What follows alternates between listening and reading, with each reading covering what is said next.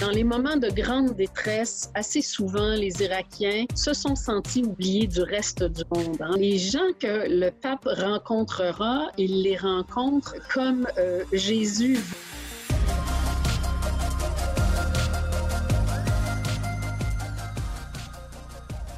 Bonjour et bienvenue à Parésia, votre balado qui prend le temps de penser. Du 5 au 8 mars prochain, le pape François se rendra en Irak pour un voyage apostolique qualifié par plusieurs d'événements historiques. Pour en apprendre davantage sur ce pays et les défis particuliers auxquels font face non seulement les chrétiens, mais également la population en général, j'ai la joie de recevoir Marie-Claude Lalonde. Bonjour. Bonjour. Marie-Claude Lalonde, vous êtes directrice nationale pour euh, l'aide à l'Église en détresse, euh, une organisation qu'on connaît bien euh, dans l'Église puisque vous aidez beaucoup de, chrétiens dispersés un peu partout dans le monde et vraiment, on, particulièrement à les Lumières, on a eu l'occasion de vous recevoir plusieurs fois dans le cadre de nos émissions et aujourd'hui, on est réunis pour parler de cette visite historique du pape François qui se rendra dans ce pays. Euh, vraiment meurtri, on peut le dire, par la guerre et plusieurs conflits euh, depuis plusieurs années, mais plus récemment depuis 2003 et euh, l'intervention des États-Unis. donc pour mieux connaître un peu le, pays et savoir à quoi on peut s'attendre dans cette visite apostolique. Alors, euh, Marie-Claude de Lalonde, pouvez-vous nous, nous dire un peu là, qu'est-ce que c'est lorsqu'on parle de l'Irak aujourd'hui, à quoi fait-on référence, euh, Marie-Claude Lalonde? Bien, quand on parle de l'Irak aujourd'hui, on parle euh, d'un pays bien différent de ce qu'il était il y a 20 ans. Euh, on a autour de 40 millions euh, de personnes euh, qui l'habitent. Ce ne sont pas des chiffres exacts. C'est très difficile d'avoir des chiffres qui sont fiables. Ça varie selon les sources, mais on peut parler peut-être de 40 millions. De ces 40 millions, il reste peut-être un peu plus de 200 000 chrétiens et ils étaient en 2003 euh, pratiquement un million et demi. Donc, la, composition euh, même du pays a changé dans les dernières années, euh, surtout après l'invasion américaine en 2003. Hmm. Et parlez-nous justement de quelles ont été les répercussions de votre point de vue à l'aide à l'Église en détresse de cette intervention des, Américains. On peut, on le sait, il y a eu la chute de Saddam Hussein par la suite et beaucoup d'instabilité politique. Pouvez-vous nous dresser un portrait un peu de, des événements et des différentes évolutions qu'a vécu l'Irak depuis cette intervention américaine en 2003? Ou bien fait, euh, l'Irak était un pays euh, relativement stable. On ne peut pas parler d'une démocratie complète, bien entendu. On, avait euh, comme chef d'État Saddam Hussein, sauf que quand les Américains sont arrivés, l'un de leurs objectifs était vraiment d'évincer Saddam Hussein du pouvoir. Ce qu'ils ont fait, et euh, bon, on connaît le sort qui a été réservé à Saddam Hussein après, mais ce que ça a créé, c'est que ça a créé un vide. Euh, on a bien essayé d'organiser des élections, de modifier la composition du Parlement, mais euh, personne n'a été capable, sur le plan politique, de combler ce vide-là. Et donc, ça a continué euh, d'aller euh, difficilement avec un Parlement qui était non fonctionnel, bon, un niveau de corruption euh, assez élevé. Et ce qui se passe, hein, il, y a, il, y a, un adage qui dit la nature a horreur du vide. Ben, c'est tout à fait vrai pour l'Irak. Cette espèce de vide moment où, dans le fond, personne n'est véritablement les reines du pays eh bien, euh, ça a donné un terreau euh, fertile. Le champ était libre pour des organisations terroristes et ça a permis à l'État islamique de s'organiser.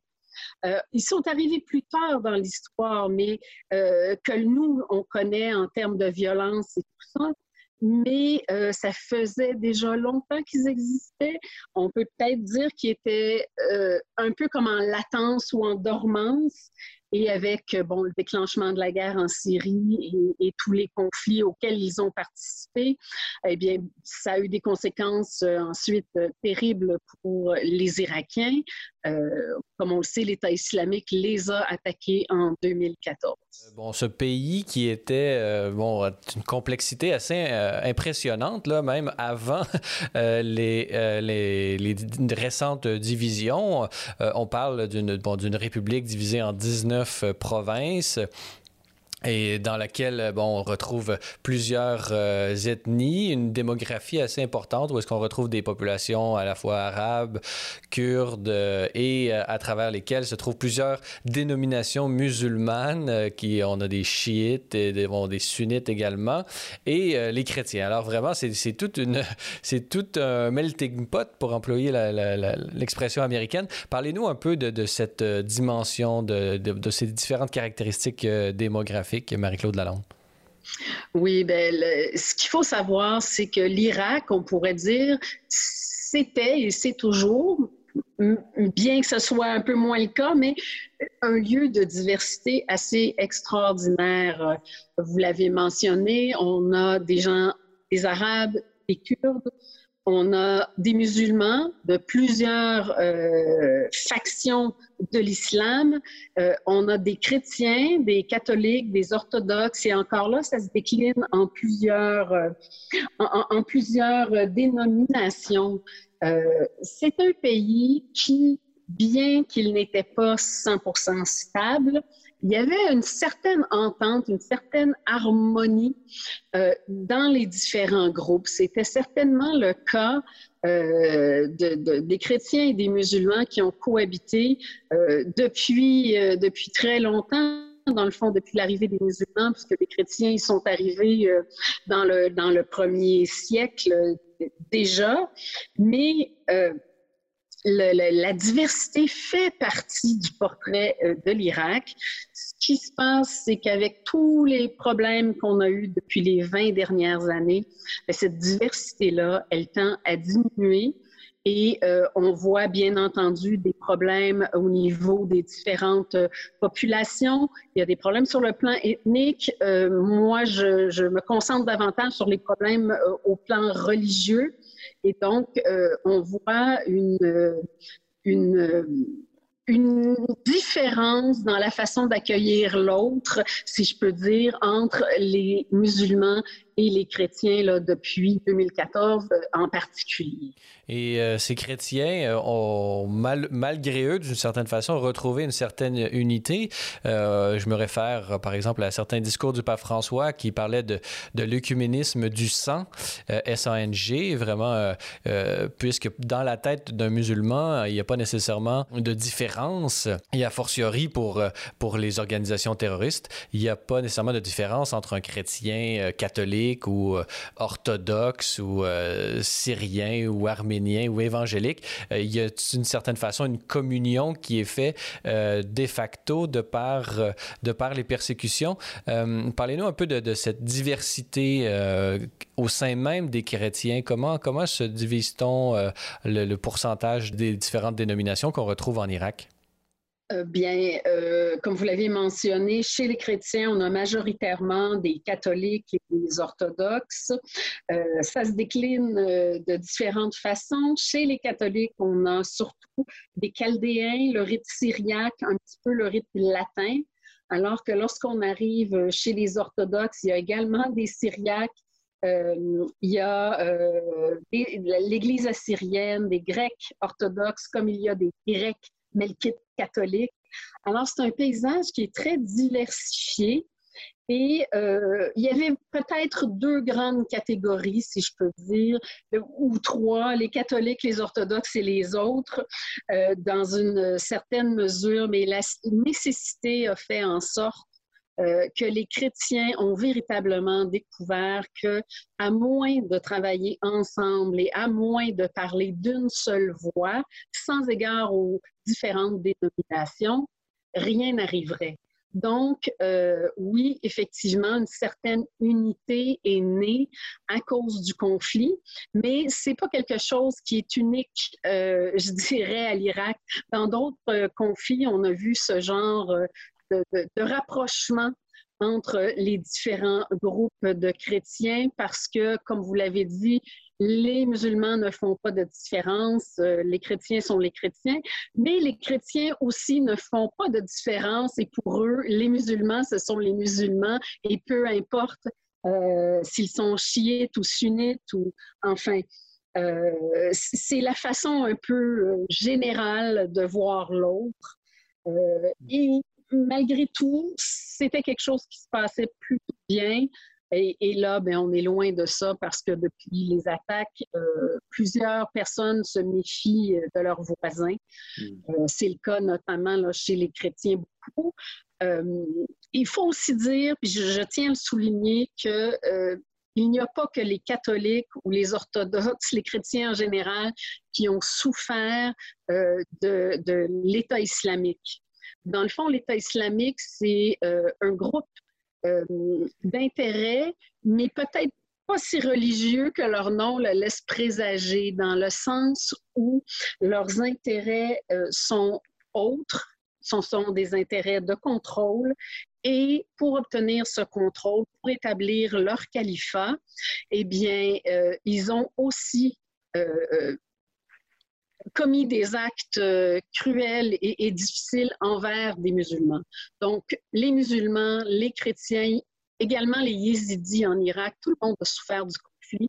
Et dans les déplacés, on retrouve toutes ces personnes-là également dans euh, la population euh, catholique. J'ai un document justement produit par l'aide à l'Église euh, en détresse et j'invite nos, auditeurs à se rendre sur votre site Internet. On a vraiment une mine d'informations pour manifester un peu la, complexité justement des, de du christianisme et des différentes dénominations. C'est 67,5% de chrétiens catholiques chaldéens, 13% d'Assyriens de l'Église de l'Est.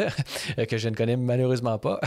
Euh, syriaque catholique, 6,5 Syriaque orthodoxe, 6 euh, et les Arméniens apostoliques, 4 bon, et les, et les protestants et d'autres dénominations. C'est assez, assez rare d'avoir une prédominance chrétienne catholique dans le Moyen-Orient par rapport aux, aux orthodoxes. Est-ce que c'est quelque chose de lié à l'histoire, Marie-Claude Lalonde?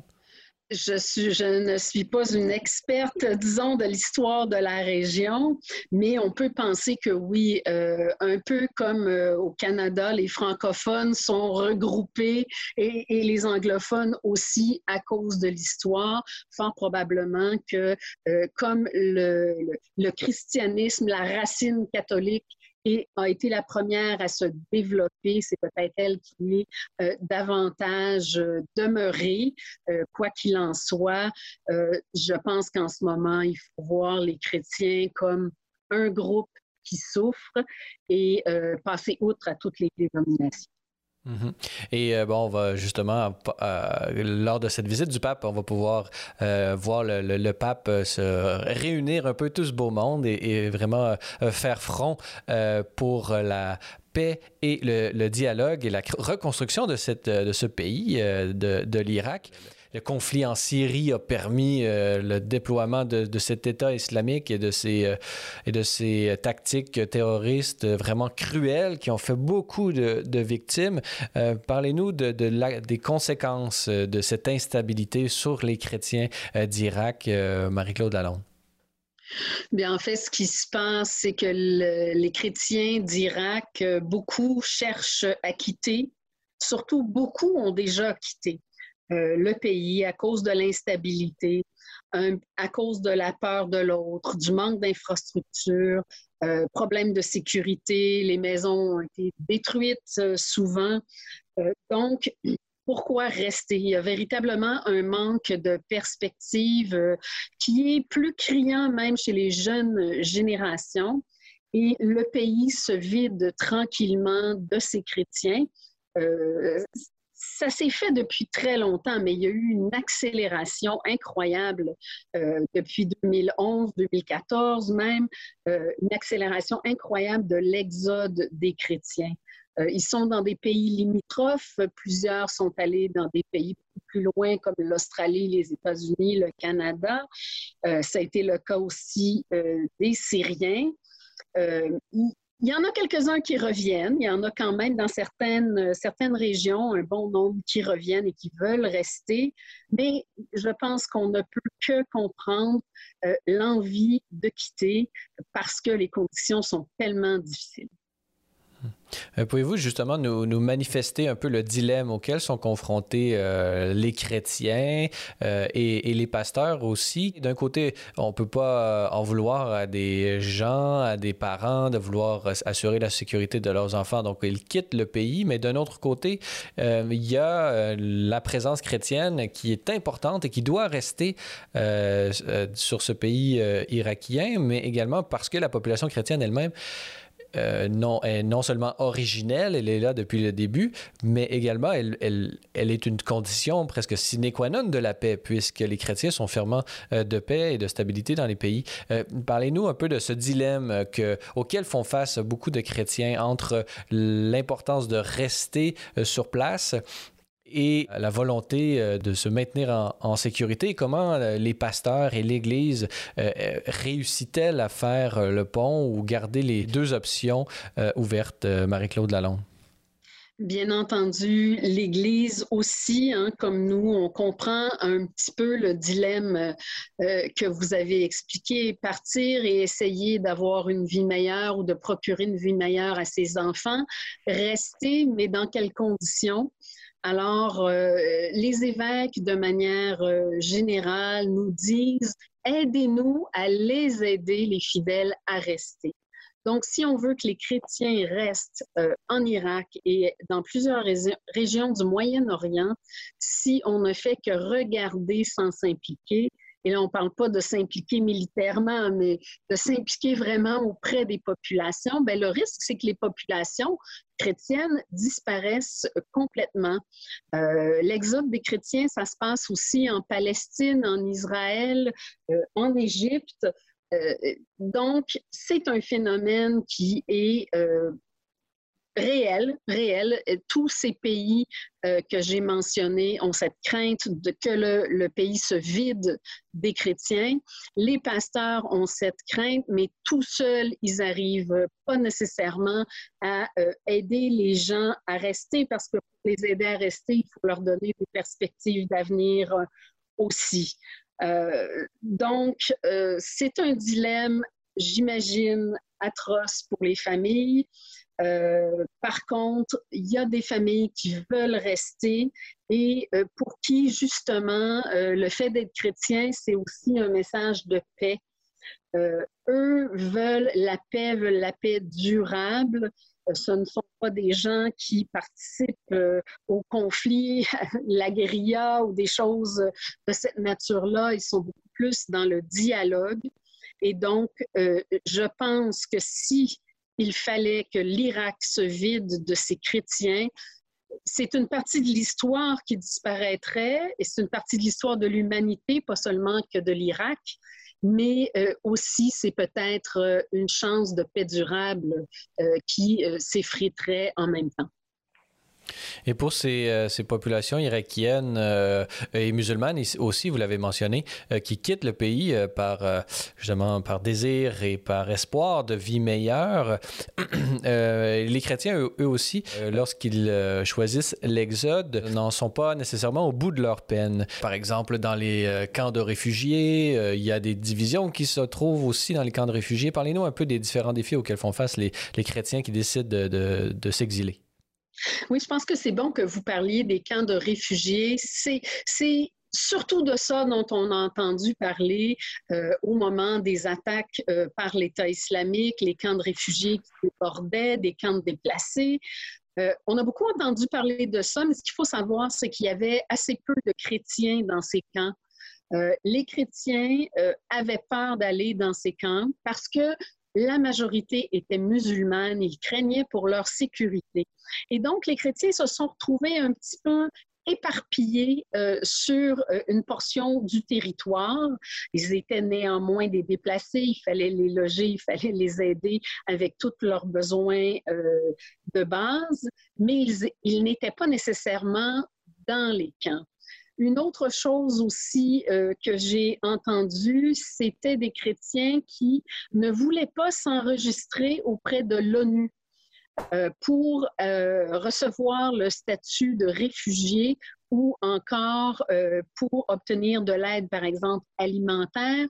Encore là, parce qu'ils avaient peur que si leur nom apparaissait sur une liste, les noms chrétiens étant facilement identifiables, quelqu'un viendrait les chercher.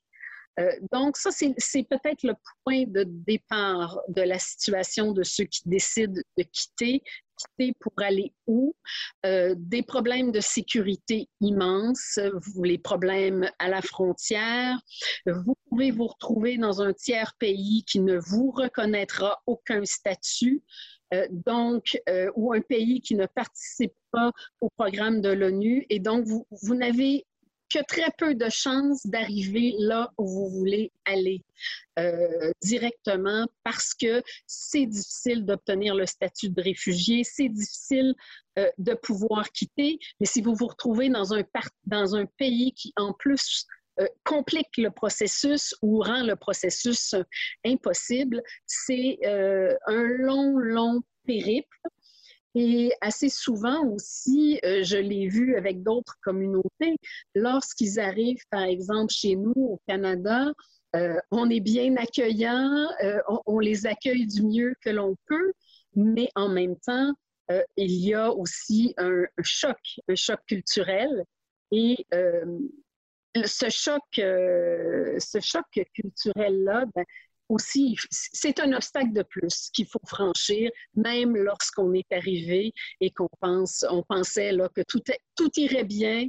Eh bien, euh, il y a aussi toute cette adaptation qu'il ne faut pas négliger. Certains s'adaptent bien, pour d'autres, c'est beaucoup plus difficile les persécutions auxquelles font face les chrétiens, les personnes chrétiennes, mais il y a également tout un volet euh, de ces persécutions, de ces destructions qui ont touché euh, les, différentes propriétés euh, de, l'Église. Pouvez-vous nous dresser un portrait des bâtiments qui appartiennent à, l'Église qui ont été brûlés, détruits ou qui ont, qui ont eu des dommages d'une ou d'une autre façon? Marie-Claude Lalonde. Oui, bien on peut peut-être parler au départ des dommages subis par euh, les chrétiens eux-mêmes. Donc, c'est 12 000 maisons qui ont été euh, saccagées, brûlées, euh, partiellement démolies, complètement démolies.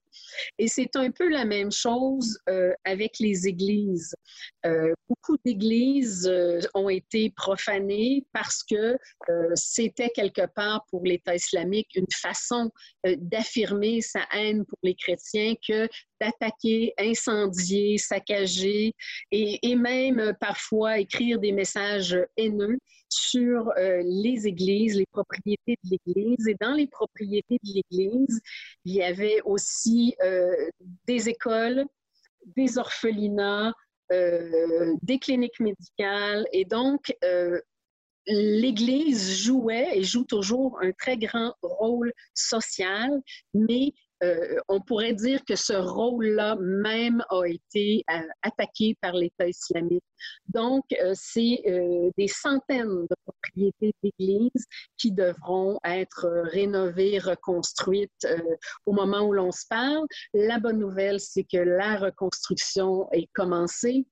Euh, tant du côté des maisons, c'est bien, c'est même bien avancé du côté des maisons, et du côté euh, de l'Église aussi, euh, on a commencé les travaux pour réhabiliter les bâtiments et pour que les fidèles puissent en bénéficier. Parlez-nous un peu de la situation actuelle. Est-ce qu'il y a encore euh, certains euh, groupes euh, militarisés, terroristes qui, sont présents en, Irak? Et comment est-ce qu'on en est venu à bout de ce groupe armé État islamique, Marie-Claude Lalonde? Bien, en fait, je pense pas qu'on en soit venu à bout. ils sont moins visibles. Euh, ils ont arrêté les grandes revendications territoriales, ils se sont fait chasser, repousser plus loin, mais euh, je suis certaine qu'ils sont toujours présents en Irak comme en Syrie. Ils sont là, ils attendent le moment propice. Et on a vu aussi un certain déplacement de groupes terroristes euh, du Moyen-Orient vers le nord et, et le centre de l'Afrique en ce moment où il y a beaucoup, beaucoup d'attaques terroristes, particulièrement dans la région au sud du Sahara, où les chrétiens sont visés directement. Et moi, je pense que c'est ce qui s'est passé. On, les a déplacés plus que vaincus. C'est donc dans ce contexte que le pape François va se rendre euh, du 5 au, 8 mars. Euh, dites-nous comment l'état du pays à l'heure actuelle, est-ce que c'est dangereux pour le pape François de se rendre sur place? Est-ce qu'il y a des problèmes liés à la sécurité euh, du, du pape? Est-ce que le pape prend des risques en se rendant en Irak, Marie-Claude Lalonde? Je pense que toute personne qui se rend en Irak euh, prend des risques. Bien entendu, il va être euh, entouré de sécurité. Je suis sûre que tous les menus de détails ont été euh, révisés et, si on peut dire, scénarisés pour limiter le nombre d'attentats possibles. Mais oui, c'est un problème pour le pape, le problème de la sécurité. Euh, d'autant plus, c'est une décision de sa part euh, très, très euh, courageuse et sa visite ne se fait pas sans risque, mais c'est justement parce que ça ne va pas bien que sa visite est si importante.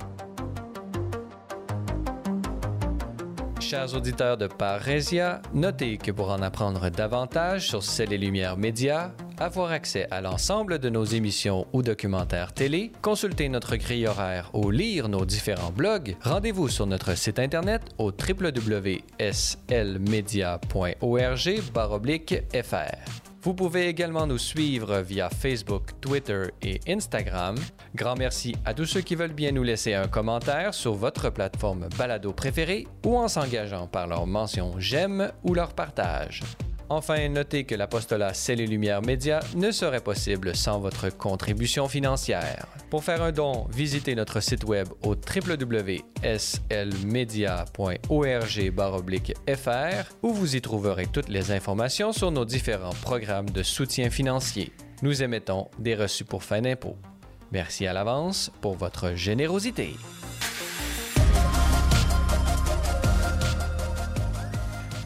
Nous sommes toujours en compagnie de Marie-Claude Lalonde, directrice nationale pour l'aide à l'Église en détresse Canada. Dans la première partie de euh, ce balado, nous avons eu l'occasion de faire un, certain retour sur les événements qui se sont passés en Irak depuis l'intervention américaine euh, qui a mené à l'État islamique et toutes les persécutions et la situation très, très précaire des chrétiens euh, qui se trouvent là-bas encore aujourd'hui. Pour ceux qui restent, puisque vous nous avez mentionné à quel point la population chrétienne euh, avait subi un certain exode. Vraiment, une, presque la majorité d'entre eux sont partis pour ne laisser que 200 000 euh, personnes des 1,4 million qu'ils étaient avant le conflit. Euh, Marie-Claude Lalonde, votre organisation Aide à l'Église en détresse, vous êtes sur place depuis de nombreuses années euh, à travailler euh, pour la reconstruction, le, dialogue, la paix et, rebâtir vraiment ce pays meurtri. Parlez-nous justement de, des différents projets de l'organisation Aide à l'Église en détresse. Marie-Claude Lalonde. Oui, on a des projets euh, qui sont variés. Euh, bien entendu, euh, au moment des événements, la plus grande partie de notre aide est allée à de l'aide humanitaire. On peut parler de logement, de nourriture, de médicaments. on est allé même jusqu'à installer un village de maisons préfabriquées avec une école pour donner un lieu où les chrétiens peuvent se regrouper sans s'inquiéter.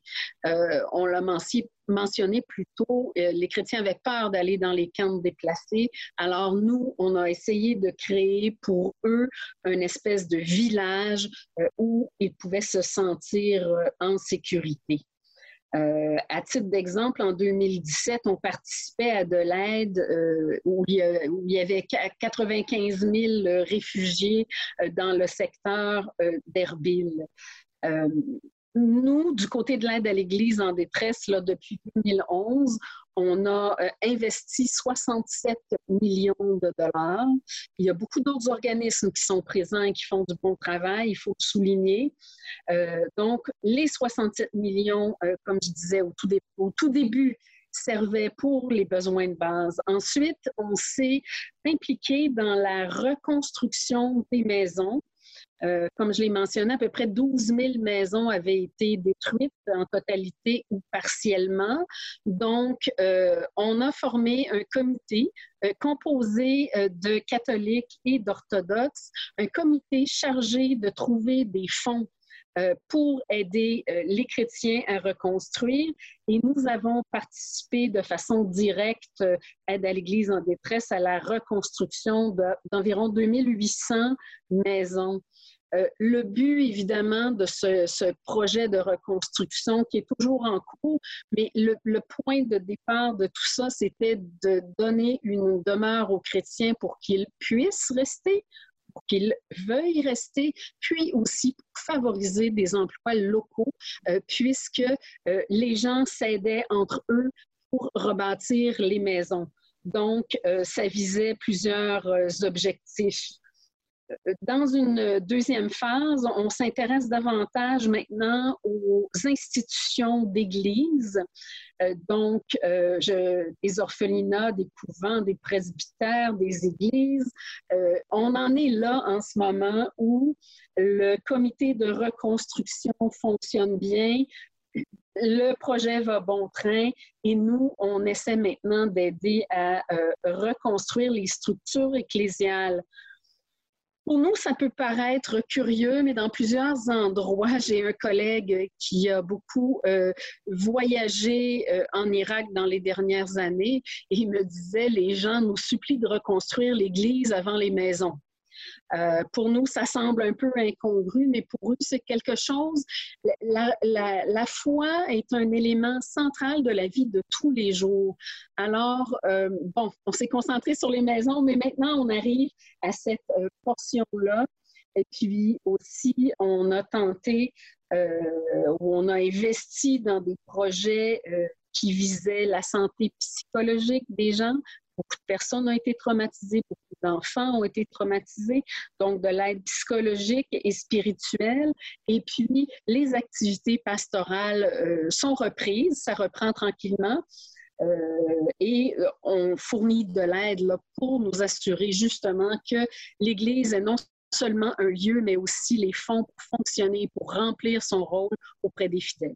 On peut penser justement que, que cette volonté de reconstruire les églises avant les maisons, peut, on pourrait utiliser l'image de, de paratonnerre, c'est-à-dire que si l'église est debout, elle n'est pas attaquée, elle n'est pas brûlée, c'est le signe que les chrétiens et leurs droits sont respectés. Et donc, puisque la, vie en, dépend pour ces populations, avoir une église, c'est un baume et, une preuve qu'ils sont en sécurité. Peut-être qu'on pourrait voir euh, ça comme ça. À, tout le moins, si j'étais dans leur situation, je, je, préférerais avoir, avoir une église, euh, vivre dans un village où est-ce que l'église tient debout euh, sans avoir peur et, où la liberté religieuse est respectée. Oui, c'est ça. Je pense que pour les gens, l'Église a toujours été centrale, a eu une place centrale dans leur vie. Donc, ils ne se voyaient pas revenir sans euh, cette Église-là euh, comme pilier un petit peu de, leur vie. Euh, et donc, c'est normal qu'ils aient demandé ça en premier, mais nous avons préféré les sécuriser eux-mêmes avant de se concentrer sur les immeubles de l'Église l'aide à l'Église en détresse est sur le terrain. Elle aide euh, vraiment d'une manière euh, remarquable, comme vous l'avez euh, mentionné, 67 millions de dollars vraiment donnés pour, pour les chrétiens et bon, l'ensemble de la société irakienne, c'est pas rien. mais dites-nous, comment se fait la reconstruction à l'heure actuelle? une vision globale, un portrait global. Est-ce que c'est l'État irakien qui, qui s'occupe de ça? Quels sont les différents chantiers à l'heure actuelle? Euh, je ne peux pas parler pour le gouvernement irakien. Je sais qu'ils ont fait certaines choses euh, et, c'est bien, mais euh, il y a encore beaucoup, beaucoup, beaucoup de choses à faire du côté du gouvernement, du côté de la population. c'est très variable. Je peux vous parler davantage de la situation des chrétiens. Donc, c'est un travail euh, d'assez longue euh, haleine euh, de reconstruire hein, des, villages, des villes entières pour avoir un espace pour les chrétiens, la sécurité est toujours un problème et les différents organismes ONG sont toujours présents. plusieurs gouvernements ont aidé. Euh, de quelle manière et à qui, c'est une autre, euh, une autre question. Mais beaucoup d'ONG ont participé. Dans certains cas, les ONG avaient leur projet propre. Dans certains cas, plusieurs ONG, organismes caritatifs, euh, ont travaillé ensemble. Euh, évidemment, lorsqu'on parle de reconstruire une cathédrale, c'est un budget euh, immense et ça ne se fait euh, qu'à la condition que l'Église locale, mais aussi que plusieurs organismes s'impliquent pour les aider. Donc, ça varie beaucoup d'un projet à l'autre, euh, d'un organisme à l'autre.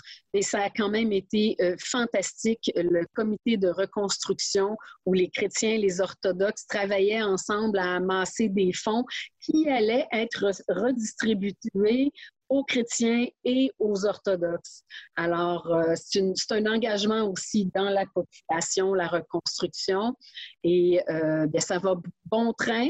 Et j'espère que euh, la paix sera au rendez-vous, c'est encore bien fragile. Et c'est dans, justement dans ce contexte où le, pape François va se rendre Bon, à l'heure où on se parle, il n'est pas encore parti. Il le fera dans quelques jours. Euh, mais euh, bon, si tout va bien, il sera en Irak euh, le 5 mars prochain. Dites-nous si on peut peut-être déployer un peu toutes les dimensions de ce voyage apostolique ensemble. Marie-Claude Lalonde, commençons peut-être par le, le, caractère pastoral qui est quand même central dans cette visite. Pouvez-vous nous déployer ou nous décrire comment, comment vont-ils vivre cette présence de l'évêque de Rome dans leur pays qui leur rend visite? Je pense que la première chose qu'ils vont voir, c'est possiblement un signe d'espoir. Et ce signe d'espoir-là euh, sera aussi perçu par les chrétiens des autres dénominations et fort probablement par un grand nombre de musulmans aussi. Euh, une visite papale, on le sait, ça ne se produit pas tous les jours. Le pape François est euh, quelqu'un de respecté, même dans le monde musulman. Alors, je pense que sa visite va apporter de l'espoir euh, à tout le monde. du côté peut-être particulier des chrétiens, moi, je pense que ce voyage-là, c'est une façon de leur dire, vous savez, on ne vous a pas oublié. Dans les moments de grande détresse, assez souvent, les Irakiens se sont sentis oubliés du reste du monde. Hein. Le monde continue sans nous alors que nous, on souffre. Ils avaient bien raison parce que euh, beaucoup de médias, dès que le côté sensationnaliste est disparu, beaucoup de médias ont arrêté de parler de leur situation qui était pourtant encore très difficile. Donc, je pense que de, savoir qu'ils n'ont pas été euh, oubliés par le reste du monde, ce sera quelque chose euh, d'important. Euh, pour moi, je le vois aussi, on parlait tout à l'heure des conditions dans lesquelles le pape débarquera sur le sol irakien. Donc, je pense que c'est aussi un symbole de courage. Euh, un symbole de courage, le courage du pape, mais le courage euh, de tous, le courage du peuple. Et euh, j'espère que ça donnera le courage à certains chrétiens, soit de rester en Irak ou d'y revenir, ou des chrétiens qui, qui, sont toujours en Irak mais qui ne sont pas retournés chez eux, alors, euh, j'espère que ça va être porteur euh, d'un très, très grand espoir, ce voyage du pape. On peut penser aussi que les différents euh, pasteurs, les évêques ont, vraiment soif de, justice pour leur communauté et soif de pardon. On peut penser au cardinal Sacco qui a demandé un jeûne de trois jours et de, de prière de trois jours pour euh, justement cette paix et cette réconciliation. Justement, parlez-nous de ce côté euh, humanitaire euh, du voyage du pape François qui, on le sait, sera accueilli par le président de la République et qu'il y aura des discussions avec les autorités civiles et politiques du pays. comment cette visite et, ces différentes rencontres et discours avec ces, avec ces personnalités peut-elle aider le respect des droits humains des chrétiens d'abord, mais la construction d'une culture euh, de la rencontre et d'une paix sociale en Irak. Marie-Claude Lalonde. Je pense que c'est euh, le pape, quelque part, va faire image. C'est bien plus grand qu'une image, là, bien entendu, mais je veux dire, va faire image dans le sens, va marquer les, les, consciences, va marquer les esprits euh, dans ce sens-là, je pense qu'effectivement, tout est possible, la réconciliation est possible, mais c'est un long chemin à parcourir. Euh, c'est très, très facile de désunifier un pays, un groupe, et de le réunifier, c'est toujours beaucoup plus difficile. Euh, donc, les gens que le pape rencontrera, il les rencontre euh, comme euh, Jésus va à la rencontre des autres dans la, dans la Bible. Euh, donc, cette rencontre de l'autre, et, et, François nous l'a beaucoup montré dans son pontificat, c'est-à-dire il faut pas avoir peur de l'autre, il faut le rencontrer, il faut l'écouter, il faut dialoguer. Et, et donc, dans ce sens-là, je pense que euh, le parcours du pape est particulièrement euh, important. On peut s'imaginer que le, gouvernement officiel irakien peut en faire davantage pour la protection euh, des, des, chrétiens. J'ai en tête, bon, c'est sûr que c'est pas un pays c'est mal en point, mais l'Égypte, on, on, a vu pendant le bref passage des frères musulmans, par exemple, il y avait des attaques qui se faisaient contre contre les chrétiens qui ont cessé lorsque euh, le général Sissi a pris, repris le pouvoir. Euh, d'une certaine façon, on peut voir que le parti, qu'un, parti peut pécher par action ou par omission euh, dans la protection des chrétiens. Pensez-vous que, qu'on est dans cette situation actuellement en Irak ou est-ce qu'il y a vraiment une volonté du gouvernement à protéger les chrétiens et c'est peut-être par manque de moyens que, qu'il, qu'il ne le fait pas, selon vous, Marie-Claude Lalonde? Ben, ah, il y a peut-être un peu de tout ça euh, dans, dans, ce qui se passe. Assurément, euh, le gouvernement irakien n'a pas les moyens de euh, tout restaurer et de tout régler, que ce soit des moyens financiers, des moyens technologiques, de la main-d'œuvre même, pour arriver à ses fins. et aussi c'est un gouvernement encore euh, désorganisé. Donc, si le gouvernement n'est pas organisé, c'est bien difficile d'organiser euh, la sécurité de tout le monde, la reconstruction. Euh, ça fait beaucoup. Alors, quelles sont les capacités réelles du gouvernement irakien? je l'ignore. Quoi qu'il en soit, l'État islamique est moins présent et de ce fait, ça soulage les chrétiens. Et euh, pour travailler à cette euh, unité, euh, bon, politique, ce sera le, rôle d'une future démocratie de, de, le réaliser par le dialogue politique et les différentes options qui s'offrent pour la reconstruction du pays. Mais on le sait, bon, l'Irak est un pays fondamentalement religieux et religieux dans sa dimension islamique au sens de, de religion musulmane. Donc, ces forces sociales musulmanes sont très importantes et donc les chrétiens doivent entretenir de bonnes relations avec les autorités en place. Comment est-ce que le pape peut-il améliorer ou euh, manifester la bonne volonté euh, des chrétiens dans, leur globalité euh, en Irak et conséquemment arriver à une, solution et un climat de paix et de collaboration entre les différentes religions? Marie-Claude Lalonde? Bien, en fait, je pense que le pape va, surtout le faire en donnant l'exemple, si je peux dire. Euh, dans son voyage, il y a quelques points euh, d'intérêt. Euh, un, pour moi, c'est la visite de la plaine d'Our, d'où, selon l'histoire, serait, où serait né Abraham. Il faut savoir qu'Abraham, c'est le père du judaïsme, de l'islam et du christianisme. Donc, déjà, c'est un, un appel à l'unité. Ensuite, il va y avoir euh, une rencontre avec le grand ayatollah euh, Sistani, qui est l'autorité euh, la plus haute de l'islam chiite en Irak. Et assurément, le message que le pape enverra est un message de paix et de réconciliation.